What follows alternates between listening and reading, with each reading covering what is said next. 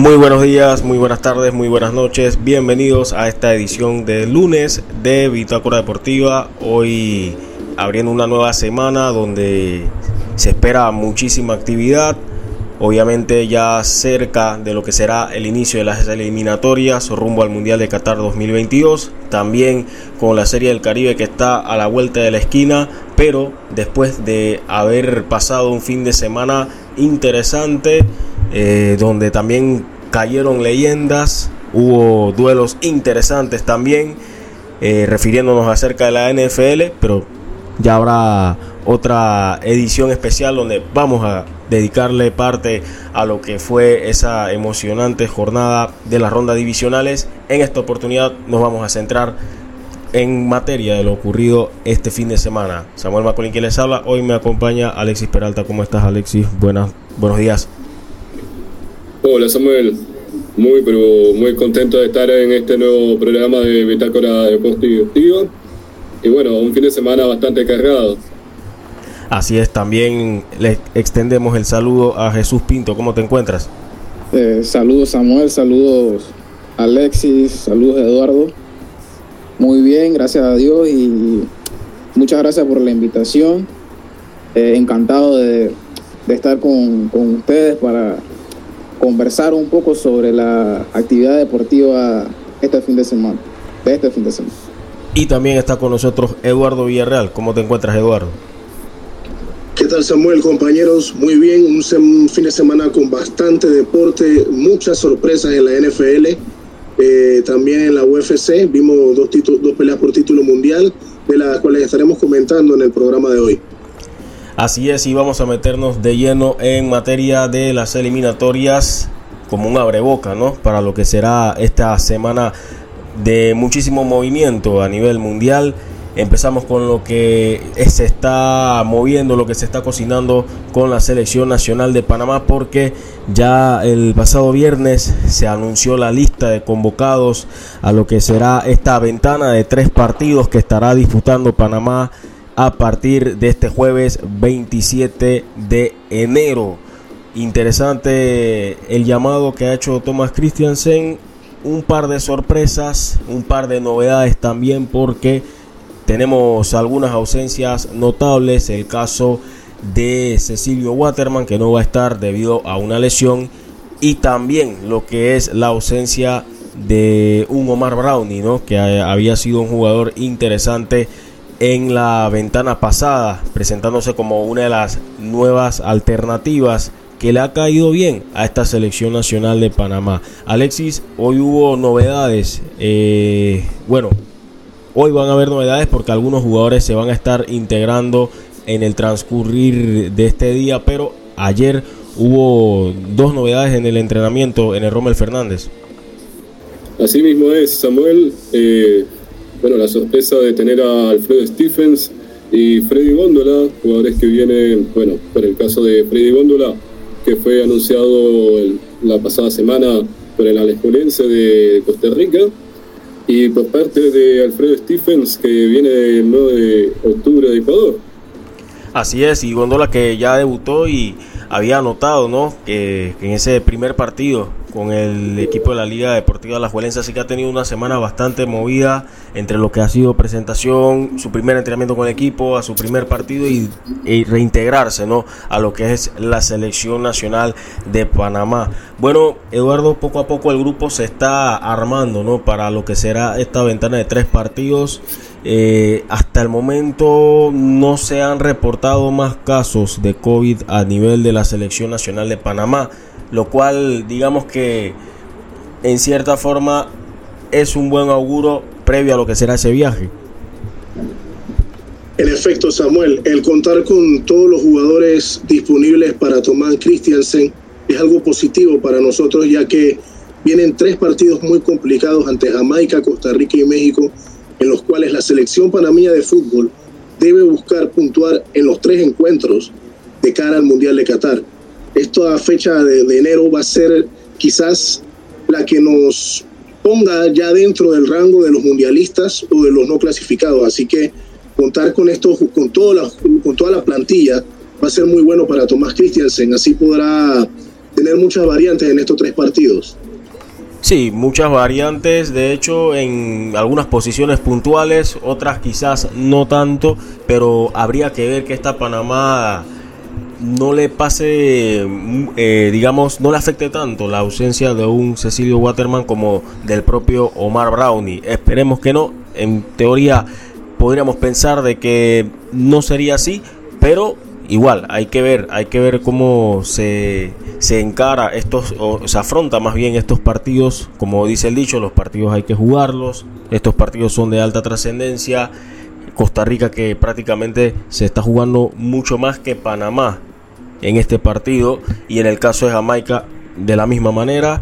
Y qué decir de México que tiene un prestigio que recuperar ante una selección tan difícil como eh, lo está haciendo Panamá entonces eh, ahí por supuesto que va a poner muy en juego lo que es el momento colectivo de Panamá y la presión que tienen algunos jugadores, sobre todo esa presión de que, se basa mucho en cuanto al rendimiento, lo que espera la afición de algunos jugadores en algunos casos puntuales, Jesús. Sí, eh, puntualmente en, el caso de, los delanteros, ¿no? Por ejemplo, eh, Fajardo, que ha sido muy criticado en, estos últimos partidos con la selección eh, por su escasez de goles, que ha tenido oportunidades y lamentablemente las ha fallado. Eh, pero esperemos que la ausencia, como tú dices, de, Cecilio Waterman no, no pese. Creo que, que va a hacer falta. Eh, Sabemos que es uno de los máximos eh, anotadores de, esta eliminatoria para Panamá, pero yo confío en lo, que tenemos. Eh, creo que tenemos a, experiencia, por, ejemplo, en, Gaby Torres, tenemos a, Ismael Díaz, que, viene en buena racha en la LPF, eh, a Blackburn. Entonces yo creo que, tenemos con qué y esperemos que, que resulten. Así es. Vamos a escuchar breves palabras del director técnico de la Selección Nacional de Panamá, Thomas Christiansen. Eh, recapitulamos parte de lo que fue esa conferencia de prensa, que por cierto ustedes la podrán encontrar al completo con sus respuestas a través de nuestro canal de YouTube. Bitácora Deportiva. Vamos a escuchar breves palabras de Thomas Christiansen, quien se refirió puntualmente sobre el rival y otro aspecto interesante con respecto a la selección nacional de Panamá de cara al partido del jueves.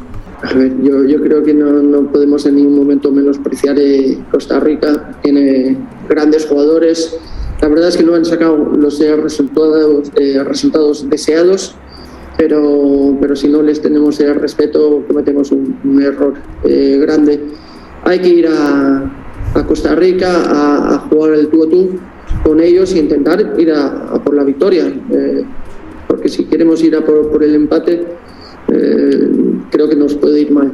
Va a ser, va a ser un partido difícil, eh, donde ellos tienen que poner todo para, para ganarnos, pero bueno, mm, también la balanza se, se, puede inclinar a nuestro favor por esa posible ansiedad que tengan que tener ellos o esa presión añadida. Pero bueno, mm, si mis jugadores salen relajados, vamos a, sufrir mucho y es lo que no, no debemos eh, que pase, que tenemos que ir convencidos de que podemos hacer un partido como, como el que hicimos eh, en la primera jornada contra Costa Rica en casa y esperar que, que Keylor no, no, tenga su día. A ver, yo, yo creo que en, en la CONCACAF es, es, muy complicado jugar eh, fuera de casa, entre la presión que, que puede ver o, el, propio convencimiento del equipo de, lo que pueden ser capaces, yo creo que es, bastante en el tema mental. Yo creo que el equipo, si se cree bueno, puede ser bueno. Y, eso es, eh, digamos, la idea que queremos eh, transmitirles, porque en todos los partidos hemos hecho minutos de, muy alto nivel y el equipo solo se lo tiene que creer y, para, para, para, luego ejecutarlo. Que fuera de casa es más complicado, por supuesto, tienes el, el ambiente en contra, mm, la presión añadida, pero bueno, es eh, cuestión de, gestionarlo y si estás bien de, coco, pues eh, no te influye y es importante pues la, jerarquía de, jugadores experimentados, eh, de la comunicación con, los jugadores jóvenes, mostrar esa, esa pausa en, los partidos y el saber estar. Bien, esas fueron las palabras de Thomas Christiansen, director técnico de la Selección Nacional de Panamá, que había manifestado que se encuentra bien, por lo menos así lo mostró o lo hizo ver em, durante la conferencia de prensa eh, del, del pasado día viernes. Se le vio bastante, por lo menos animado, no se le vio, digamos, o no se le notó como que estuviera atravesando por quebrantos de salud a causa de la COVID-19 y debido a que en su caso había sido detectado antes que el de Harold Cummings, pues sí podrá estar disponible para el viaje, ya que va a estar cumpliendo el 26, exactamente los 10 días de la cuarentena para poder unirse con el grupo. Em, obviamente él está al tanto de los entrenamientos a través de bueno, desde su aislamiento eh, está en constante comunicación con el cuerpo técnico, tal y como lo había manifestado, tiene conocimiento de lo que está sucediendo, cómo se desarrollan los entrenamientos y demás, y lo que tiene que ejecutar el equipo en estos entrenamientos que eh, tienen a Javier Sánchez Jara, asistente técnico, como la cabeza dentro del terreno de juego ante la ausencia de Thomas Christiansen. Bien, eso en cuanto a lo que se está moviendo con respecto a la selección nacional de Panamá. Eh, obviamente para el programa del día miércoles, esperemos, vamos a tener contacto internacional con un colega costarricense para ampliar un poquito, eh, ya metiéndonos de lleno en lo que será ese partido del día jueves. Y bien, pasando de lo que respecta a la selección nacional, Ahora vamos a centrarnos en otra representación panameña que se prepara para lo que es un compromiso internacional de altísima relevancia como lo es la Serie del Caribe. Bueno, Eduardo, ya se han definido algunas otras ligas a nivel eh, del béisbol caribeño de que le podemos decir de cariño el béisbol caribeño tomando en cuenta los países que van a estar van a estar compitiendo en la serie del Caribe. Dos de ellas concluyeron este fin de semana con representación panameña. Un panameño se proclamó campeón en este caso Enrique Burgos con los gigantes del Cibao pero hubo también derrotados a nivel eh, de, de jugadores panameños que estaban disputándose finales Sí, eh, vimos la participación en la final de la Liga Arco, eh, la Liga Mexicana del Pacífico, este es el nombre del patrocinador, en la cual los Charros de Jalisco vencieron 4-3 a los Tomateros de Culiacán. Lamentablemente Alberto Baldonado eh, perdió en esa final con los Tomateros de Culiacán y no pudo conseguir el título de la Liga Mexicana. En la Liga Profesional de Béisbol de la República Dominicana, los gigantes del Cibao vencieron por 4 a 1 a las Estrellas del Oriente. En esta liga eh, también tenemos representación panameña, como mencionaba Samuel. Eh, seguimos repasando las demás ligas. También terminó la Liga Profesional de Béisbol Colombiano, en la cual los Caimanes de Barranquilla vencieron 4 a 1 a los Vaqueros de Montería en su serie. La Liga Profesional de Béisbol de Puerto Rico finalizó también este fin de semana el campeonato de los Criollos de Caguas, quienes vencieron en su serie 4-1 a los indios de Mayagüez. La única liga por la cual no, en la cual no tenemos un campeón aún es en la Liga Venezolana de Béisbol Profesional. La serie se encuentra 2 a 2 entre los navegantes del Magallanes y Caribes de Anzuategui. Interesante, ya solamente faltaría un cupo por definir en lo que respecta a la serie del Caribe y donde Panamá pues va a estar teniendo acción. ¿Qué te parece, Eduardo, si repasamos rápidamente el calendario de lo que será la serie del Caribe para que muchos estén anuentes, ¿no? Porque va a ser un, se espera una semana de mucho movimiento, eliminatorias y también lo que es la serie del Caribe. Sí, la serie del Caribe se jugará del 28 de enero al jueves 3 de febrero. Y vamos a repasar rápidamente el calendario. Panamá se enfrentará a Puerto Rico a las 10 de la mañana el viernes 28 de enero. Colombia jugará a las 3 de la tarde frente a Venezuela. Y la ceremonia inaugural será República Dominicana ante México a las 8 de la noche. El sábado 29 a las 10 de la mañana jugará Panamá ante Colombia. A las 3 de la tarde México-Venezuela. Y a las 8 de pm Puerto Rico ante República Dominicana. El domingo 30 tendremos a las 10 de la mañana Colombia-México, a las 3 pm el Venezuela-Puerto Rico y a las 8 pm Panamá ante República Dominicana. El lunes 31 a las 10 y 30 am sería Venezuela ante Panamá, a las 3 pm México-Puerto Rico y a las 8 pm República Dominicana ante Colombia. El martes 1 de febrero jugarán a las 10 y 30 de la mañana Colombia-Puerto Rico, a las 3 de la tarde Panamá y México a las 8 pm Venezuela, República Dominicana. La serie semifinal eh, se jugará un solo día. El semifinalista A sería tercero contra segundo y el semifinalista B sería cuarto contra primero.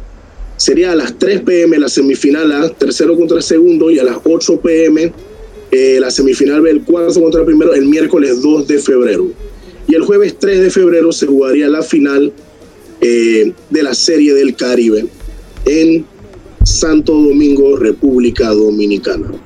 Importantísima esa información, ya todos acomodando sus agendas para lo que será este fin de semana o bueno, parte de la semana también, ya calentando motores para lo que es la serie del Caribe. Bien, tenemos mucha más información en esta edición de hoy de este lunes de Bitácora Deportiva, pero vamos primero con unos importantes mensajes de nuestros amigos del Metro de Panamá y continuamos con más de este lunes en Bitácora Deportiva. Recuerda, si en el metro vas a viajar, mascarilla y pantalla facial siempre debes usar. Cuidándote, nos cuidamos todos. Continuamos con más de este programa de hoy. Vamos a meternos ahora en lo que respecta a las ligas europeas, porque hubo jornadas de emoción en la Liga Española, eh, donde vamos a estar repasando lo acontecido en esta fecha. Digamos que no hubo mucho movimiento, mucha modificación en cuanto a la tabla de posiciones, sobre todo en la, lo que es la, la disputa por el primer lugar, Alexis. Una jornada bastante movida en la Liga Española y donde los favoritos la tuvieron difícil para ganar. Bueno, como bien menciona Samuel, el Real Madrid que, bueno, comenzó perdiendo su jornada contra el Elche, bastante una sorpresa que tuvo en, su propia casa, pero pudo sacar un punto del partido con goles de Modric y de Militao. Eh, por su parte, lo que fue el partido del día de hoy del Barcelona contra el, Alavés, Barcelona que se lo vio bastante flojo, pero logró poder sacar la victoria con un gol de, de Frenkie de Jong para sumar cinco puntos y bueno meterse en, en la quinta posición justamente a un punto del Atlético de Madrid. Atlético de Madrid que sacó una victoria tremenda, bastante luchada ante el Valencia. El Valencia también estaba ganando 2 por 0 y fue una locura el Metropolitano con la reacción que tuvo el equipo colchonero.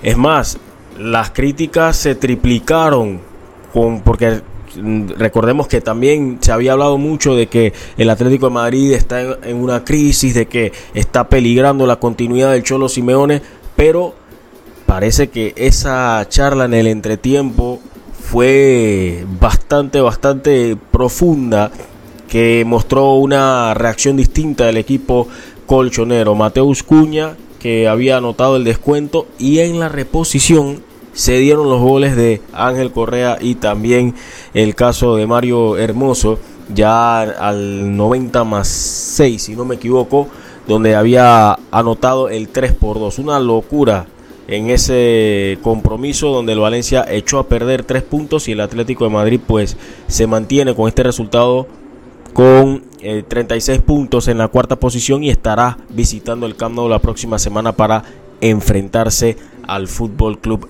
Barcelona. Otra de las ligas que tuvo acción interesante y por supuesto hay que hablarlo, es la English Premier League, porque el líder dejó dos puntos en el camino. El Manchester City no ganó esta, esta semana, eh, Alexis. Así mismo es como comenta Samuel, y es que, bueno, el líder, sigue siendo líder, enfrentó al Southampton, un partido que terminó con un resultado de 1 a 1.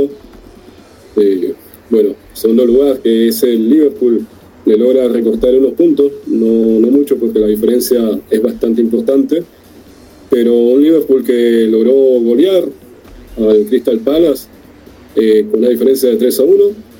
Por su parte, lo que fue el partido de la jornada, lo que fue el Chelsea contra el Tottenham, el tercer puesto, donde se encuentra el equipo de los Blues, el equipo eh, logró ganar 2 a 0.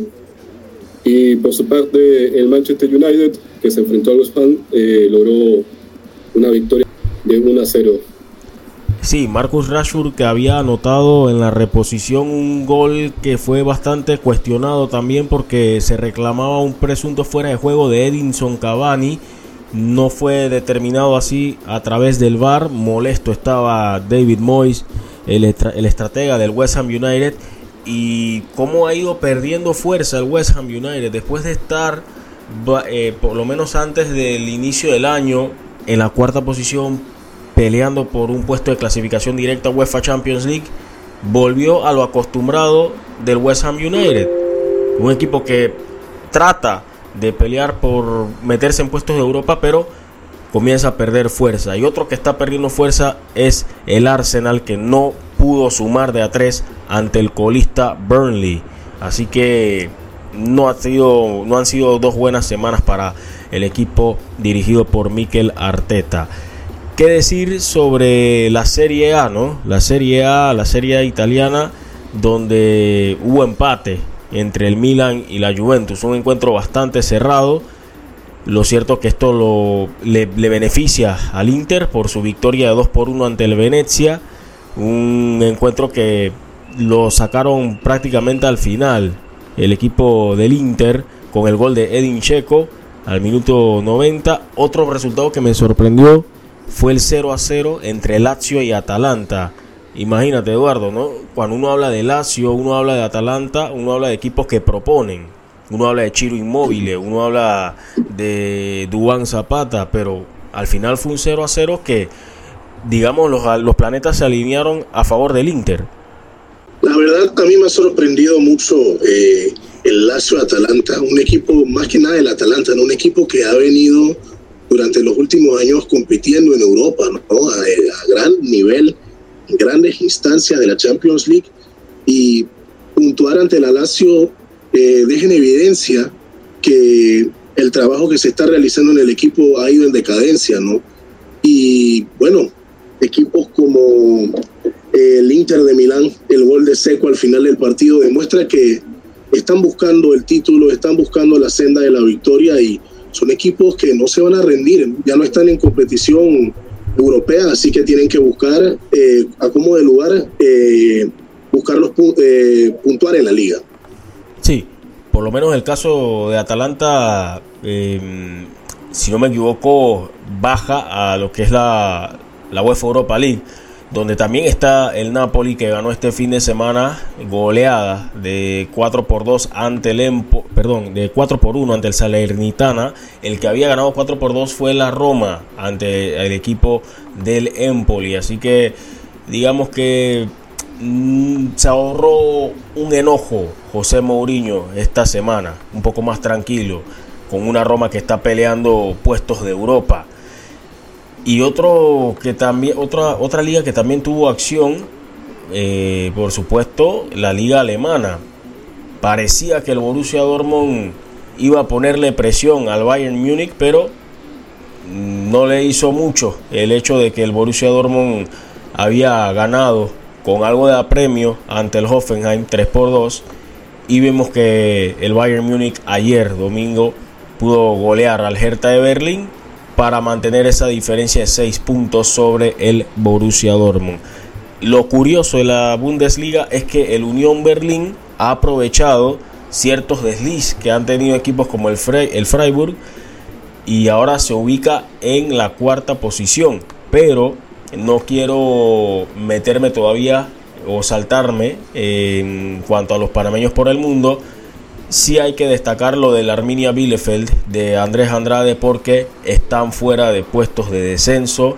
Creo que es la primera vez en la temporada que vemos a la Arminia Bielefeld fuera de lo que es el pozo del descenso por ahora. Y eso habla de la buena reacción que está teniendo el equipo.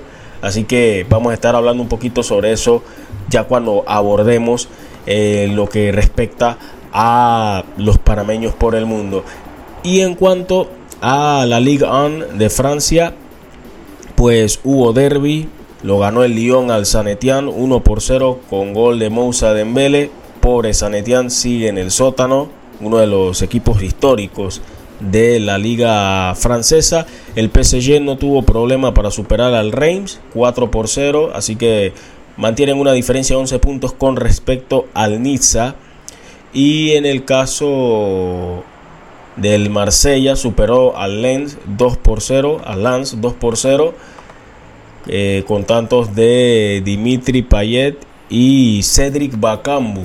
Me llama la atención lo de Bakambu que vuelva al continente europeo. Lo habrán visto y recordado con el Villarreal en su momento. Luego se fue para el fútbol de China y ahora regresa al fútbol europeo. Creo que esto se da más que todo por el retorno del Pipa Benedetto a Boca Juniors que estaba con el Marsella y bueno, está ahora el retorno ¿no? de Cedric Bacambu que es un buen, buen delantero y a ver si San Paoli de pronto puede aprovechar esto. Alexis, ¿qué te ha parecido esta, este reto ¿no? que está teniendo San Paoli en la liga francesa y cómo lo ha venido llevando de a poco, ¿no? Bueno, San Paoli que ha demostrado que es un gran técnico, más allá de todas las críticas que sufrió después de ese Mundial 2018. Y bueno, le ha dado cierta identidad y le ha dado cierto prestigio al Marsella en Francia. No es casualidad que esté compitiendo y poniéndole las cosas difíciles a los demás equipos. Ilusiona ver al Marsella regresar a una UEFA Champions League.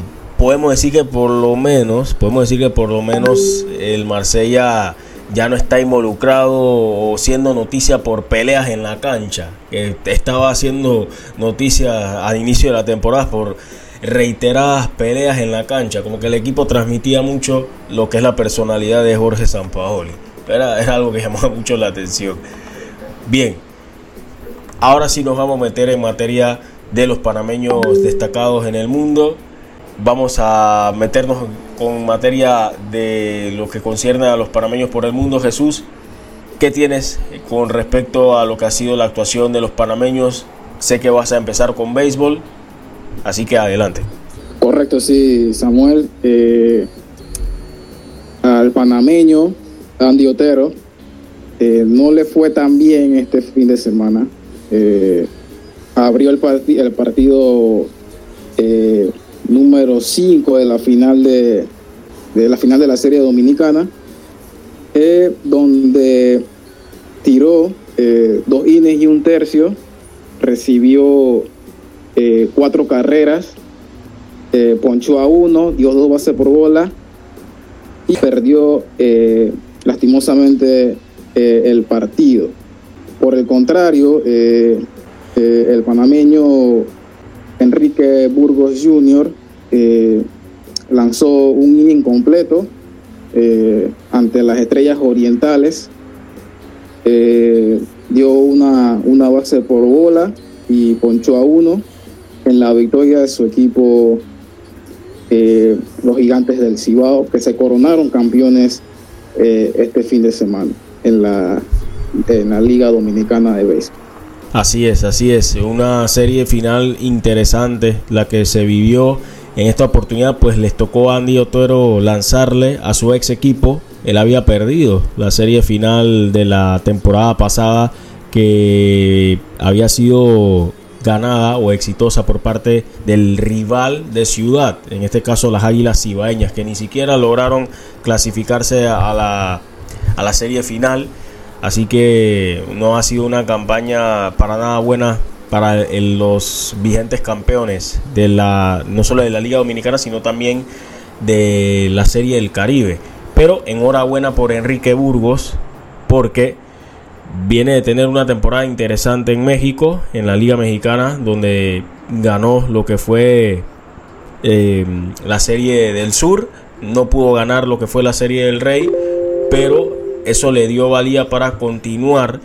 Eh, reforzó a las Águilas de Mexicali, llegaron a playoff, no avanzaron de la primera ronda, de la segunda ronda, perdón, y el equipo de los Gigantes del Cibao llama eh, para la serie de Ron Robin al parameño Enrique Burgos Jr., que en su momento estuvo en grandes ligas con los Arizona Diamondbacks, había llegado a debutar, sé que muchos recordarán eso, y ahora podemos decirle que con esta, esta actuación en la Serie del Caribe, perdón, en la Liga Dominicana de Béisbol y haberse proclamado campeón con los gigantes del Cibao, pues claro, claro que tiene un sabor distinto, un sabor importante, un sabor especial.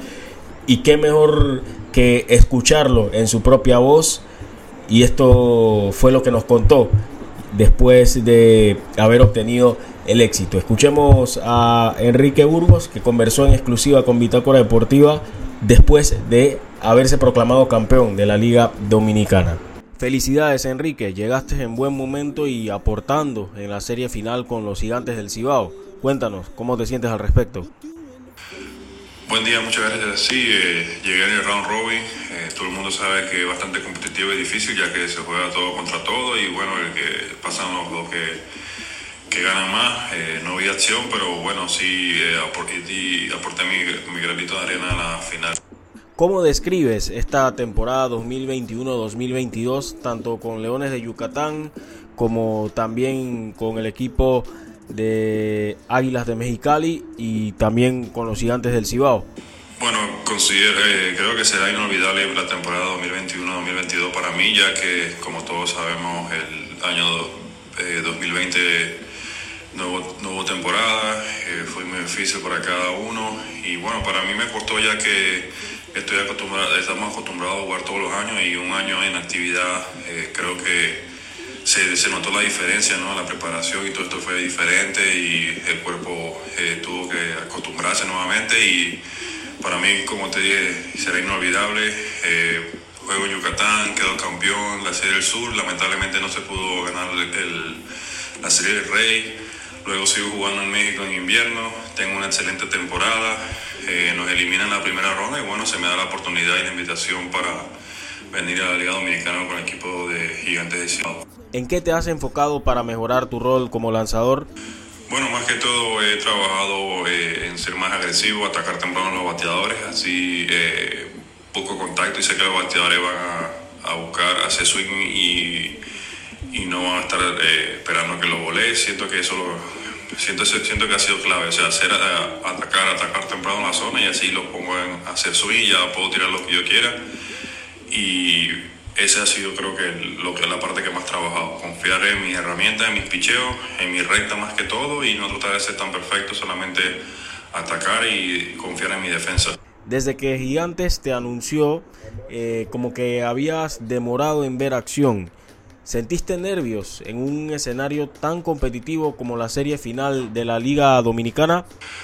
Bueno, sí, llegué a la República Dominicana y pasé básicamente prácticamente 15, 16 días sin lanzar, pero siempre me mantuve trabajando en mi lanzamiento, en mi preparación, mi bullpen y todo. Y bueno, eh, más que todo quería que se diera la oportunidad, ¿no? Eh, esas ganas de entrar y aportar. Y bueno, el momento llegó lo aproveché al máximo y luego el manager me siguió utilizando, primero en el quinto episodio, luego me dio en el séptimo y en la, en la gran final me dio el octavo episodio. Viene la Serie del Caribe, que sin duda es muy especial. Sí, Serie del Caribe, eh, torneo que todo pelotero quiere participar, ¿no? Todo, ese es el, gran objetivo de ser campeón de su país para luego eh, representar a representar en la Serie del Caribe. En estos momentos estoy esperando respuesta de México, ya que como empecé jugando en México, ellos tienen la primera opción que me, puede incluir en su roster.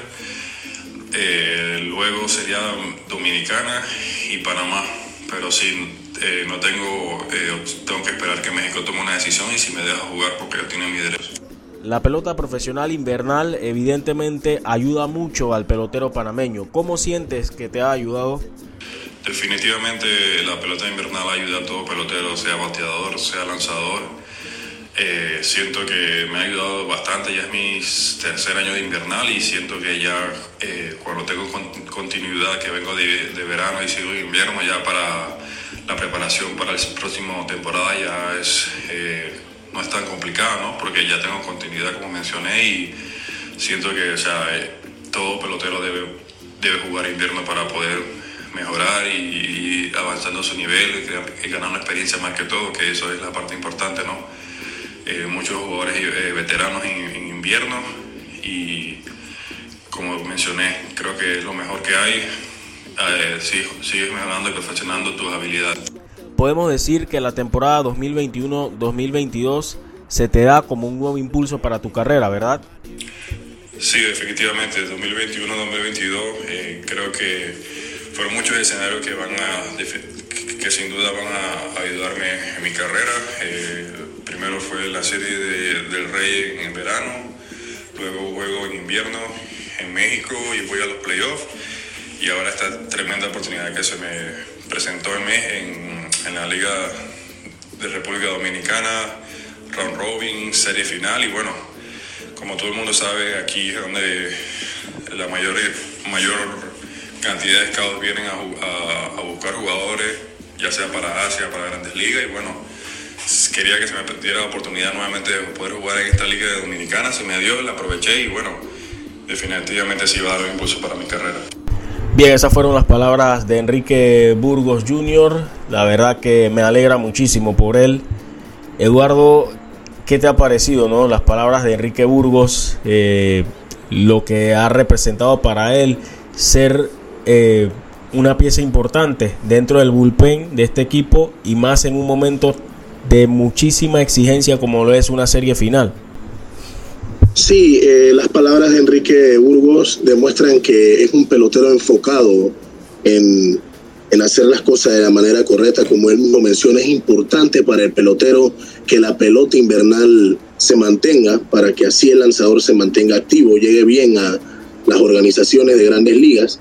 Y Enrique Burgos viene de una familia beisbolera, su papá fue lanzador para los Kansas City Royals, eh, es un pelotero que hemos visto eh, cómo ha ido, creciendo y se ha mantenido en el ámbito profesional de la pelota y definitivamente que le deseamos todos los éxitos, aún no sabemos para qué equipo eh, jugará en la Serie del Caribe debido a que tiene derecho con la Liga Mexicana, así que veremos este desenlace durante la semana ya que la Serie del Caribe está a la vuelta de la esquina. Y otra cosa, me gusta la ambición de Enrique Burgos porque para nadie es un secreto de que cuando tú tienes un buen rendimiento en la pelota invernal, sin duda que esto te puede abrir una nueva oportunidad para regresar a pertenecer a una organización de las grandes ligas. Y a eso es a lo que está apuntando Enrique Burgos. Y ojalá, ojalá se puedan dar las cosas, ojalá pueda primero que todo jugar la Serie del Caribe, tener una buena Serie del Caribe, porque creo que ahí aumentaría la posibilidad de ser tomado en cuenta nuevamente por alguna organización. Así que nuevamente felicidades a Enrique Burgos y muchas gracias, la verdad, por que nos concedió parte de su tiempo para conversar en exclusiva con Bitácora Deportiva. Nos mantenemos con panameños por el mundo. Alexis, eh, sé que algunos tuvieron acción y tuvieron buenos resultados también. Cuéntanos más. Así mismo es, y es que pasando del béisbol al fútbol, justamente hablando de los jugadores panameños que fueron convocados por el entrenador Christensen, eh, Michael Murillo, que jugó como titular en el triunfo del Anderlecht 1 a 0 frente al Mechelen, que se ubica, el Anderlecht se ubica actualmente cuarto en la Liga Belga. Eh, bueno, ya lo habíamos mencionado antes, el caso de Freddy Góndola, eh, panameño que, se estrenó en la Liga Tica, primer partido que juega con el Alajuelense y colaboró con un gol justamente con la victoria de 4 a 0 frente al Guanacasteca de Costa Rica. Y por su parte, José Luis Rodríguez en la segunda división de la Liga Española eh, jugó unos minutos en la victoria del Sporting de Gijón, 2 a 1 frente al Amorebieta que se encuentra doceavo en la segunda liga de la segunda división de España. Sigue batallando, sigue batallando el equipo del Sporting de Gijón. Por ahí fueron 68 minutos los que jugó José Luis Rodríguez. Tiene continuidad. Me gustaría que por ahí ya llegase ese gol, ¿no? Llegase ese gol eh, para José Luis Rodríguez. Hubo más panameños que también tuvieron actividad, eh, Jesús, ¿no? En, por lo menos en Costa Rica también hubo uno que dio asistencia. Ayer, eh, perdón, el, ese partido fue el sábado, correcto, fue el sábado, antes de ayer en este caso. hablan un poquito, ¿no? Sobre lo que fue ese compromiso del San Carlos. Sí, como mencionaste, Samuel, Jair Jaén el, el sábado con su equipo San Carlos eh, dio una, digo, aportó una asistencia al gol en, el empate de su equipo eh, San Carlos 1-1 contra Municipal de Pérez Celedón. Un partido que fue duelo de panameños porque en el Municipal Pérez Celedón eh, está el panameño Manuel Morán, Manuel Morán, que está con el equipo del Pérez León. También destacar que hubo debut por parte de Ángel Orelien en la liga colombiana. Hizo su debut con el equipo de Patriotas. Se enfrentaron al Junior de Barranquilla. Eh, buenos comentarios de Ángel Orelien. Recibió muchas patadas también, muchas, muchas faltas pero al final su equipo no pudo contra el poderío del Junior de Barranquilla que remontó y ganó cómodamente 3 por 1. Pero la buena presentación de Ángel Orelien pues eh, pinta para bien en esta temporada, ya todo quedará en él, todo dependerá en él, el tipo de disposición que tenga el jugador y qué tan concentrado está en el día a día con su club, en este caso el Patriotas FC. Otros, otros parameños que tuvieron actividad no podemos dejar por fuera los que se destacaron en el baloncesto. Hubo uno que hizo historia. Iverson Molinar llegó a la marca o rebasó la marca de los mil puntos en la victoria de su equipo Mississippi State ante Ole Miss. Ese es un duelo de rivalidad a nivel universitario en los Estados Unidos. 70, 78 por 60. En ese partido Molinar encestó 20 puntos y llegó a la marca de 1003 puntos puntos. Se convierte en el jugador número 41 en la historia de Mississippi State en alcanzar la marca de o rebasar la marca de los mil puntos en el baloncesto eh, universitario. En ese partido también tuvo actividad otro panameño, Luis Rodríguez. Tuvo seis puntos, seis rebotes en este compromiso que le fue fatal a Olemis, sobre todo en la segunda mitad. Otro panameño que también cambió de aires en el baloncesto es Pablo Rivas. Ahora está con el equipo del Atlético Puerto Varas. Puerto Varas en Chile. Después de lo que fue su eh, corto paso en Uruguay. Él había llegado como refuerzo emergente o refuerzo temporal. Le fue bien y le valió para ganarse una oportunidad en el baloncesto chileno donde también está Eugenio Luzcando y donde según información del José Luis Borrazas, representante de varios canasteros panameños, todo indica de que Yosimar Ayarza va a unirse al equipo de Universidad de Concepción de Chile. Así que para lo que será la Basketball Champions League estará uniéndose Yosimar Ayarza. Esto también es bueno porque recordemos que en febrero regresan las eliminatorias eh, hacia el Mundial de Baloncesto. Eduardo esto, eh, tener actividad por parte, por lo menos de la mayoría de, jugadores panameños, es valiosísimo para llegar a, buen ritmo, para intentar revertir lo que fue ese mal, mal arranque en las eliminatorias.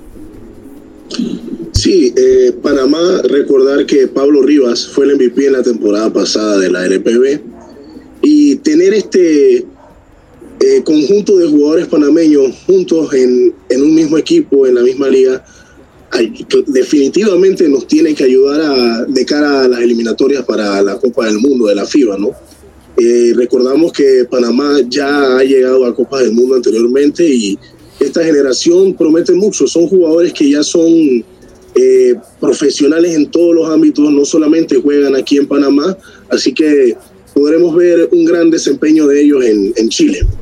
Esperemos, esperemos, esperemos. Bueno, por lo menos en el caso de Yosimar, yo creo que va a aportarle muchísimo a este club. La Universidad de Concepción ya lo, ya lo, está, ya lo está haciendo Eugenio Luzcando. Pero a ver, a ver cómo le va a ir a Panamá para las eliminatorias. Sé que todavía hay tiempo. Hay que ver qué modifica Flor Meléndez en su plan de trabajo y en su plan de preparación porque Panamá necesita tomar un nuevo impulso en estas eliminatorias. Lo necesita con mucha urgencia porque el panorama no pinta bien después de esas dos derrotas en Buenos Aires ante Venezuela. Otro panameño que tuvo acción fue Akil Mitchell con su equipo Bros Bamberg. Esto en la Bundesliga eh, de baloncesto. Él encestó 15 puntos y capturó 5 rebotes en la derrota por 95-81. Em, 95-81 ante Telecom Baskets Bond. No es eh, una buena, un buen momento en el que está el Bros Bamberg. Está en mitad de tabla. Pero vamos a ver si, si toman impulso. ¿no? Otro panameño que también tuvo actividad fue Tyler Gaskins. Tyler Gaskins que eh, está en el baloncesto rumano eh, había encestado 16 puntos Tyler Gaskins en la victoria del, de su equipo, el Athletic Neptune Basket. Se enfrentaron al CSM Galati de Rumania en este partido donde Tyler Gaskins pues fue uno de los líderes, fue uno de los mejores para su equipo en esa importantísima victoria 75 por 70. Necesitaban esa victoria, así que bien por Tyler Gaskins en esta ocasión. Vamos a ver qué pasará también con Daniel Girón, si se va a unir a algún equipo en el baloncesto mexicano próximamente. A ver qué noticias vamos a tener también próximamente de Ernesto Glivi. Pero todo eso lo vamos a estar actualizando ¿no? constantemente a través de nuestras plataformas. Em, y bien, otro que no podemos dejar por fuera es Andrés Andrade. Regularidad importantísima antes de lo que será esta serie de tres partidos. Que llegue saludable a Panamá. Me preocupa que Fidel Escobar y César Yanis le está siendo difícil poder tener minutos, pero la situación no mejora tampoco en sus clubes. Es, una, es algo que llama mucho la atención, Eduardo.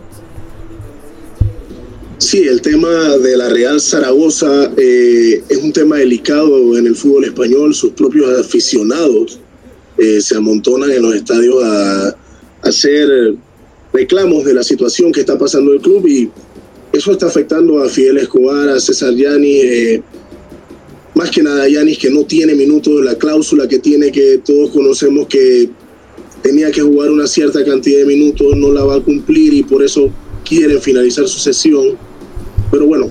Pero dice por ahí que eso, es, que eso no es cierto, según palabras del presidente del Club Deportivo del Este. No sé, hay un solo dime que te diré. Yo también pienso que también se le ha dado demasiada larga al asunto por divulgaciones que no provienen hasta de fuentes oficiales. Eso es algo que, que también me, me, digamos que siento que a veces es como gastar energía.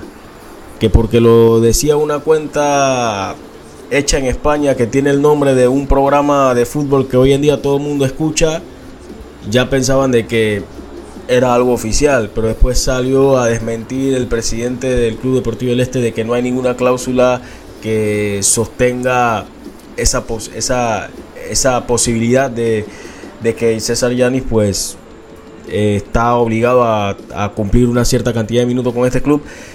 Lo cierto es que estas son cláusulas que existen Vamos, esas son cláusulas que también existen porque se han escuchado en otros en, en, otras en otros nombres, otros clubes de, de grandes nombres al momento de que seas un jugador. Pero a mí sí me parece extraño y yo creo que el asunto va por ahí, Eduardo, Jesús, Alexis, de que un jugador como César Yanis, que ha jugado dos partidos, en uno de ellos dio asistencia en Copa del Rey, no se le dé esa continuidad o por lo menos esos minutos sabiendo que tu equipo con lo que estás haciendo no estás sacando los resultados que esperas. Sí, definitivamente que un jugador que cuando entra a la cancha y es un revulsivo no lo pone a jugar, nada cuadra, nada cuadra porque el talento que tiene Yanis lo ha demostrado en su fútbol. Eh, con destacar eh, lo de Andrés Andrade, eh, va a llegar a un nivel excelente estas eliminatorias. Creo que es el mejor futbolista que vamos a tener en rendimiento físico dentro de la cancha. No, no tengo la menor duda, ya que sabemos la exigencia que tiene la Bundesliga y esperemos que la defensa, que es un punto muy importante ante estos rivales que son de constante ataque, venga con bastante seguridad. Sí, y más por, el tipo de partido que se viene. México que viene, viene completo. Prácticamente nadie se está quedando fuera en la convocatoria de México. Eh, y también no solo si la situación de Yanis preocupa, sino también la de Fidel Escobar con el Alcorcón que no ve la luz, no ve la luz el equipo del Alcorcón. Jesús, te pregunto, ¿crees que esto pueda influir al momento de que necesitemos estos jugadores que obviamente tienen muchísima participación e inciden en lo que se espera de Panamá partido tras partido?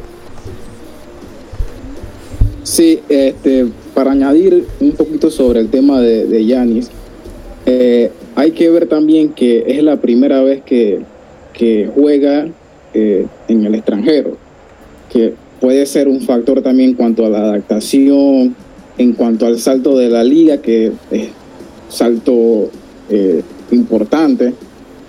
Y creo que con el tiempo, pienso yo que se va a adaptar o, al fútbol español. Ahora, en cuanto a Fidel, sí me preocupa.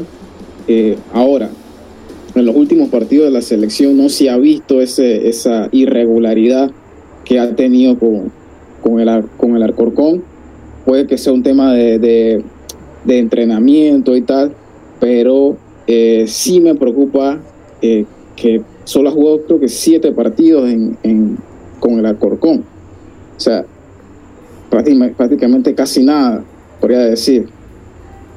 Pero espero, esperemos que con la selección eh, que no, no, no, no, le afecte, que por ahora no le afecta.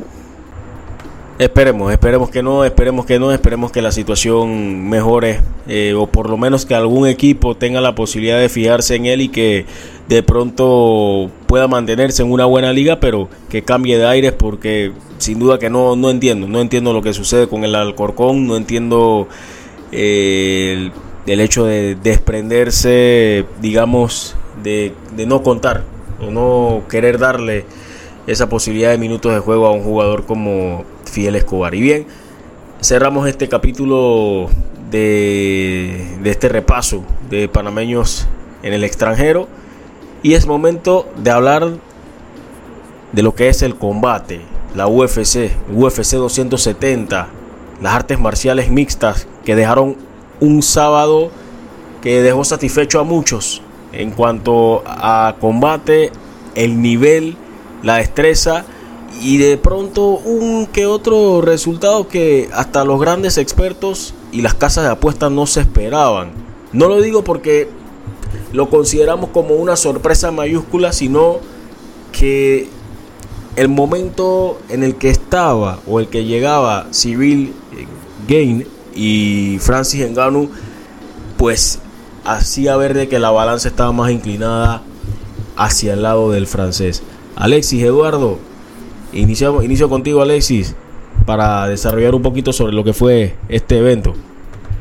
Bueno, una pelea que sorprendió a propios extraños porque todo el mundo sabe que lo que es Engano es un luchador, un peleador que tiene mucha fortaleza en lo que es su striking. Pero nadie le conocía esa faceta de jiu ni de derribos. Y fue algo que, al final terminó decidiendo y fue fundamental para el triunfo del campeón que se consolida. Samuel, yo sí noté que el francés eh, en los dos primeros asaltos le fue difícil encontrar su ritmo de pelea ante Engano. A pesar de que Engano se notó cansado en el segundo asalto, demostró por qué era el campeón. Como mencionaba Alexis, nadie conocía esa faceta de Engano en el piso. Logró muchos derribos en los cuales logró sacar puntos eh, dentro de la pelea y vimos a un camerunés que demuestra por qué era el campeón de los pesos pesados. Sí, hizo cosas que no había, digamos, puso en situaciones a Cyril Game que en, las que no estaba antes, como bien lo resaltan, sobre todo por lo de los derribos. Y él previo al combate, recuerdo que había, se había, como se podía escuchar y observar antes de que se diera el combate estelar, él había dicho de que sí, es cierto, entrenamos juntos, pero hay cosas que él no conoce de mí o él no sabe de mí. Y, ahí está, ahí está, cumplió con lo que había dicho eh, Francis Enganu en ese sentido. Pero antes de ese combate también eh, estaba la tercera saga, ¿no? Entre Brandon Moreno y Davison Figueredo. Alexis, otro combate que se extendió hasta el quinto asalto. Sí, una pelea bastante pareja entre los dos peleadores. Ellas se conocen desde hace mucho tiempo. Yo creo que esa rivalidad, lo más seguro es que tenga un cuarto episodio, porque fue una batalla muy dividida que al final se dividió por puntos. Eh, creo que el tercer asalto fue muy decisivo para Figueiredo. Eh, bueno, ese, ese a derecha que conectó al campeón Brand, al ex campeón actual Brando Moreno, que bueno, si no fuera por la campana prácticamente ya le tenía el mataleón puesto. Pero bueno, eh, el, mexicano no se pudo recuperar de, yo creo que justamente ese derechazo y ese round no, no pudo compensarlo, no pudo eh, venir cuesta arriba, a sacar la pelea y bueno, al final los jueces terminaron decantándose por el brasileño. Eduardo, Eduardo, em, el final del combate te pareció justo, por lo menos el resultado, porque vi muchas reacciones y yo me quedé extrañado porque yo en, lo personal vi que fue una pelea bastante pareja, pero que sí en cierta forma estaba inclinada hacia el brasileño. No sé si, si coincides o, si nos puedes darnos un poco más de, contexto sobre qué notaste en ese pleito. Bueno, en lo personal, eh, noté que el brasileño fue decidido a, buscar la pelea. Quizás, como menciona Alexis, el tercer asalto influyó mucho en el puntaje. Eh, fue solamente un punto de diferencia en las cartas. Los tres jueces marcaron 48-47 y ahí, ahí vemos dónde hubo la diferencia, ¿no? Yo sí sentí a Brandon Moreno distraído de lo que tenía que hacer eh, previo al combate. Lo vi muy pegado a las redes sociales, muchos videos, muchas cosas, que eso no se enfoca, eso no enfoca al campeón. Cuando eres el campeón, tienes que prepararte para defender tu título, y más aún con un tipo que te conoce a la perfección. Definitivamente va a haber una cuarta pelea, eh, la vamos a tener este año y veremos cuál de los dos eh, es el real y verdadero campeón mosca de la UFC. Dice Figueiredo que le gustaría que la pelea fuera en México. Yo creo que si se da en México puede ser un boom. Puede ser un boom y puede ser una desventaja para él. Económicamente ellos no, van a pensar en, desventaja. Sin embargo, eh, para el público mexicano, eh, eh, ver o pelear a un ex campeón, buscar su título nuevamente, donde sea que sea la pelea, sea en el Azteca, sea en Ciudad Juárez, sea donde sea, vamos a tener una caldera. Eso hay que tenerlo por seguro. Y bien, ya estamos en la recta final de este programa de hoy, ya estamos a punto, a punto de cerrar. Obviamente quedó por fuera la NFL, pero tenemos el espacio para hablar de NFL con los amigos de NFL Panamá. Eso lo vamos a tener en nuestro programa del día miércoles, porque sé que hay mucha gente que inicia esta semana cabizbaja. Algunos pensaron de que era esta, esta era, este era el año para los Green Bay Packers. No fue así. Otra vez cayó ante la kriptonita Aaron Rodgers, que son los San Francisco 49ers y por poco Tom Brady nos regala un nuevo truco para escapar de las trampas. Pero Los Ángeles Rams, con Matthew Stafford y sus nuevas armas, pues volvieron a demostrar de que sí son candidatos serios para estar en un Super Bowl y qué decir de lo que hicieron los Bengals con Joe Burrows y el desenlace loco de los Chiefs ante los Bills. Pero vamos a tener tiempo el día miércoles con los amigos de NFL Panamá para conversar al respecto. Estamos a punto de despedir. Eduardo, Eduardo, ¿qué tienes ahí? Bueno, eh, para destacar eh, la noche de ayer, el equipo de Herrera venció 14 carreras por 3 a los Santos y le tiene la medida en el clásico de Azueros 2 a 0 en lo que va de esta ronda regular y no vemos que el equipo santeño levante cabeza con su picheo. Ni el equipo santeño ni un par de equipos más. Así que también vamos a tener eh, alguna oportunidad esta semana para desglosar un poquito en el Campeonato Nacional del Béisbol Juvenil. Les invitamos a que repasen los resultados a través de nuestra cuenta de Twitter arroba bitácora PMA. Ahí van a encontrar los resultados que se dieron en la jornada de ayer domingo. Así que bien, de esta forma llegamos al final de esta edición de Bitácora Deportiva hoy lunes. Ha sido un honor, un gusto estar en compañía de ustedes, tanto de Alexis como también Eduardo, Jesús también, que estuvieron compartiendo en el día de hoy. Les habló Samuel Macaulay.